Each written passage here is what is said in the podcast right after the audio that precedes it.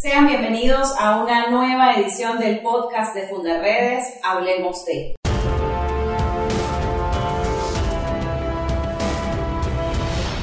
Hablemos de. En esta oportunidad vamos a tratar el conflicto armado en el estado Apure que ya lleva un mes en desarrollo ininterrumpido. En el día de hoy me acompañan eh, Luis Useche, Eileen Cardoso, Javier Tarazona. Mi nombre es Laura Escobar y voy a estar durante todo este podcast llevando a cabo una conversación con los integrantes de Fundarredes para desarrollar este tema que se mantiene en el telón informativo en este momento en Venezuela y que tiene a los ojos del mundo sobre la frontera venezolana en medio de este conflicto armado que parece evidenciar que el Estado venezolano ciertamente está enfrentando a los grupos armados irregulares. yo creo que eso es cinismo lo que hay. Por un lado, aparentan enfrentar a los grupos armados irregulares, como el caso de Apure, cuando lo que sabemos es que hay una situación de fricción interna en la FARC por el control del narcotráfico, por el control de la extracción de oro, coltán y diamante, y el Ejército de Liberación Nacional y la FARC están presentes en casi 20 entidades del país. Tienen frecuencia modulada en emisoras que emiten contenidos adoctrinantes e ideologizantes. Tienen cualquier cantidad de actividades que desarrollan, por ejemplo, en el arco minero del Orinoco, en la zona sur del lago del estado Zulia, en el estado Táchira, en el estado Barinas, en el estado Falcón, en Aragua, en Carabobo. Pero lo que ciertamente está pasando en Apure es que esta fricción por el control de esta frontera porosa los ha llevado a encontrar incluso aliados a las Fuerzas Armadas venezolanas y hoy tener, bueno, una situación calamitosa, una situación de conflicto interno donde nosotros hemos pedido incluso la presencia de ONU por la opacidad que allí reina. Opacidad y además eh, por la cantidad de víctimas que se han generado en la zona, porque eh, para nadie es un secreto que eh, cualquier enfrentamiento tiene daños colaterales que afectan principalmente a la población civil. En Arauca hay cerca de 7.000 personas eh, desplazadas desde la Victoria y algunas otras poblaciones apureñas que han tenido que buscar refugio eh, en resguardo a sus vidas y algunos de sus bienes que han podido llevar eh, debido precisamente a los combates que hay en Apure y a las arbitrariedades que han cometido los cuerpos de seguridad del Estado en contra de la población civil, donde hay incluso más de 30 personas civiles detenidas y procesadas como militares, eh, hay efectivos militares muertos, hay una cantidad de heridos que no podemos contabilizar debido a la propia opacidad que tú acabas de mencionar, pero más allá de eso, hay también el hecho de que el Estado venezolano se ha visto forzado a reconocer que las fuerzas, eh, que los cuerpos eh, armados irregulares están en territorio venezolano y que ellos están de alguna manera combatiendo una facción de, esos, de esas guerrillas colombianas en territorio venezolano, cosa que tienen 20 años negando, porque durante 20 años han sido permisivos con la presencia de grupos armados, tal como lo ha venido denunciando. ¿Y por qué lo reconocen ahora? ¿Qué buscan con ese reconocimiento de la presencia de grupos armados irregulares en el país? Bueno, mira, pareciera que eh, la gente que habita en el Alto Apure está siendo víctima desde el 21 de marzo de una serie de violaciones de derechos fundamentales. Pareciera porque no es así. Esa gente viene siendo víctima desde hace muchísimo tiempo. Lo que ha ocurrido en Apure y ocurre en otras entidades es que el Estado venezolano ha desarrollado una política en conjunto con algunos de estos grupos armados irregulares para mantener oculta la situación que viene padeciendo esa población. Población a la cual se le niegan sus derechos porque prácticamente se han convertido estos territorios de manera muy especial, Apure y Amazonas, en territorios en los cuales no hay libertad para los medios de comunicación, donde hay una opacidad en cuanto a las situaciones que ocurren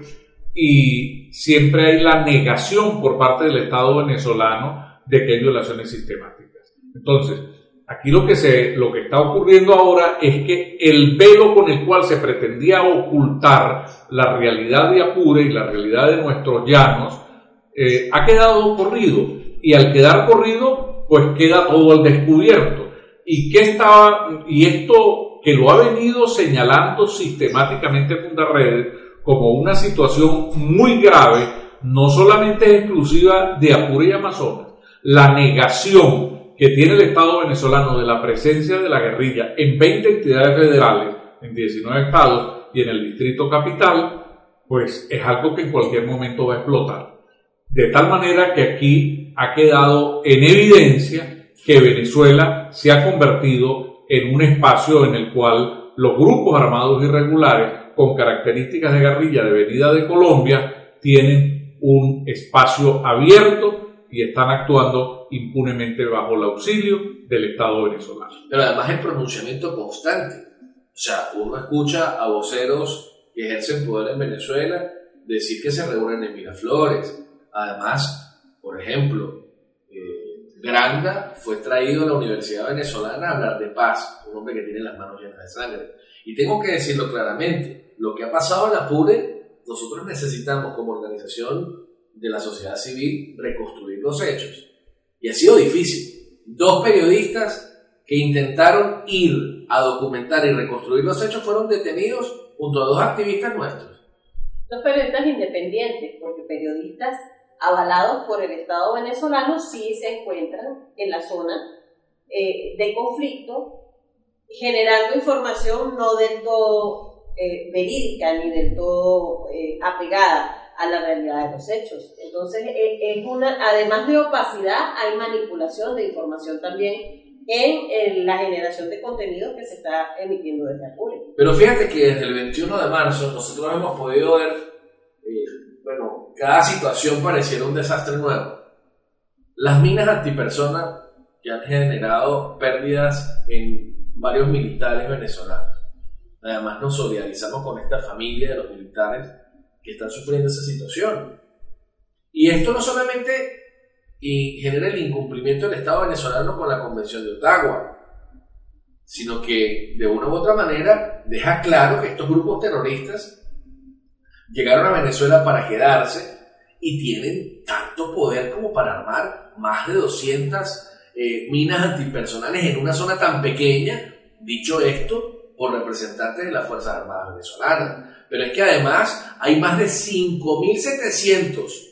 desplazados forzados solo en Arauquita, pero superan los 7.000 entre Saravena, Arauca y otras poblaciones donde la gente ha huido. ¿Y ha huido por qué? Porque la incorporación de grupos como el FAE, que son grupos de exterminio, llegaron a allanar viviendas, a desaparecer personas, a detener personas, como la familia de estos cuatro integrantes que fueron ejecutados extrajudicialmente, así como también el caso de Julio César, eh, otro joven que trabajaba en una panadería, que fue sacado a golpes de la panadería por los testimonios que hemos tenido,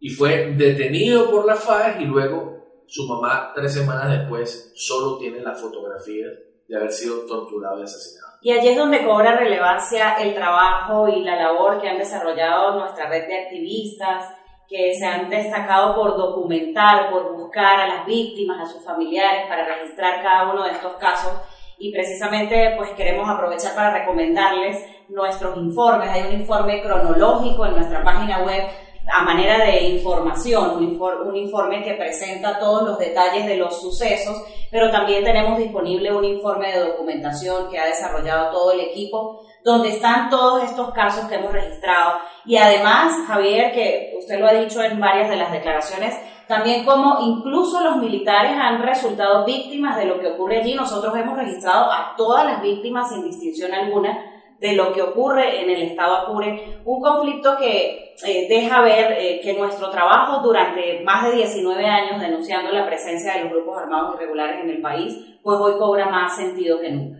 Mira, Laura, hay una, a, propósito de lo que tú estás señalando con, con el tema de la labor que venimos desarrollando desde esta institución y que muchas otras personas en el país hacen, es importante señalar que el Estado venezolano en ese propósito de acallar las voces de aquellos que tenemos por mandato de nuestra función, por nuestra disposición de hacerlo y porque es la voluntad colectiva, la responsabilidad de comunicar, de transmitir, de visibilizar situaciones de este tipo, bueno, el Estado venezolano, lejos de darle auxilio a estas organizaciones, pretende acorralarlas, eh, ahora con medidas administrativas con las cuales se pretende asfixiar el funcionamiento de las organizaciones no gubernamentales y, mm, y de esta manera impedir que aquellos que tenemos la misión de ser la voz de los que no tienen voz, nos callemos y Venezuela caiga en el silencio absoluto, que es lo que permite la preeminencia de estos grupos armados irregulares. Si hay una, una labor importante es la de señalar estas violaciones y acudir ante las instancias correspondientes, para lo cual organizaciones como Fundarredes y otras más necesitan no solo la libertad que el Estado venezolano le permita, sino incluso el auxilio, la comprensión y la protección a nuestro trabajo. Y es importante decir esto, doctor Luis. El esfuerzo de todo el equipo de Fundarredes nos ha permitido, sobre el caso particular de Apure, decir, no crean ustedes que hay una actuación contundente contra la guerrilla. Y no la hay porque lamentablemente los grupos armados irregulares están en este país, bueno, del color que usted los quiera. Hemos visto, por ejemplo, en los últimos días en la propia capital de la República, como un grupo armado irregular en la cota 905, bueno, impone la ley y hace lo que quiera. Pero no solamente esto, es que Fundaleas ha logrado documentar y denunciar formalmente, por escrito, a instancias locales, nacionales e internacionales. Nosotros hoy estamos esperando respuesta del sistema interamericano y del sistema universal. Hemos mantenido contacto diario de conocimiento de los hechos, de la reconstrucción de toda esta violación de derechos humanos que ha ocurrido en el Estado Apure a la Oficina de la Alta Comisionada de Naciones Unidas, a la, al Comité Internacional de la Cruz Roja, a las distintas relatorías, tanto del sistema interamericano como del sistema universal, así como a la Defensoría del Pueblo y el Ministerio Público. Son las instancias en este momento, tanto locales como internacionales, las que tienen que dar respuesta a esta situación.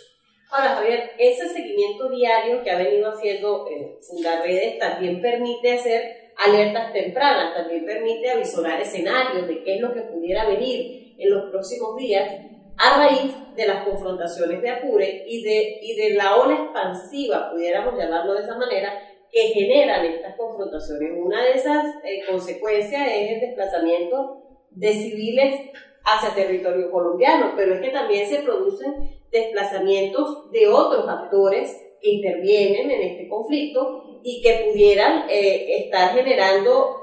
aguas abajo situaciones similares eh, en otros estados del país. Apure es sencillamente una pequeña muestra de la grave situación que tiene Venezuela con la presencia de estos grupos armados irregulares. Apure es el aviso, del, es el detonante de algo que podría ocurrir en nuestro país. En primer lugar, eh, las acciones de combate a una facción de los grupos que allí actúan puede generar una expansión, en primer lugar, hacia los mm, estados más próximos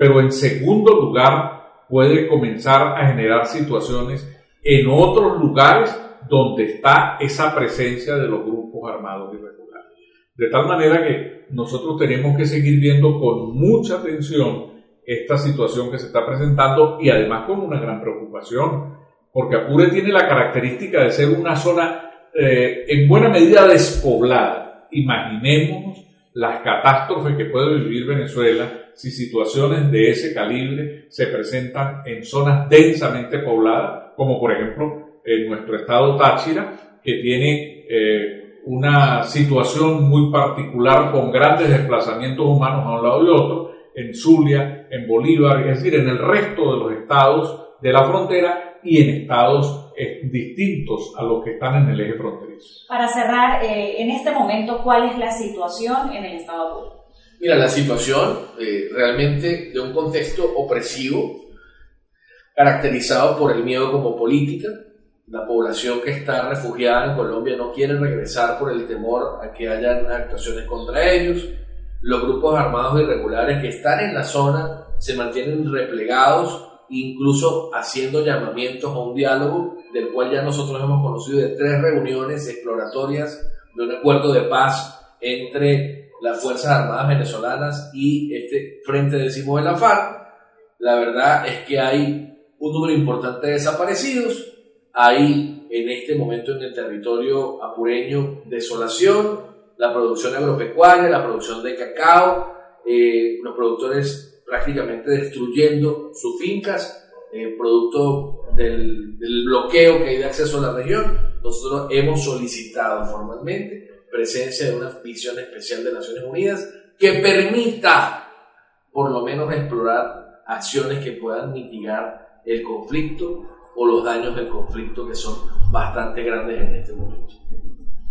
Bien, el tema de Apure sigue en desarrollo y nosotros como activistas y defensores de derechos humanos seguiremos documentando y registrando todo lo que allí ocurre, así es que los invitamos a mantenerse atentos a través de nuestras redes sociales y de las publicaciones en nuestra página web. Este podcast y los demás que hemos producido para ustedes están disponibles en las plataformas de audio donde ustedes frecuentemente consultan este tipo de contenidos. También estará disponible en nuestro canal de YouTube y los invitamos a mantenerse atentos a todas las transmisiones que hacemos por esta vía en línea para que ustedes se mantengan siempre informados y actualizados de la situación de vulneración de derechos humanos que ocurre en Venezuela. Hasta una próxima oportunidad.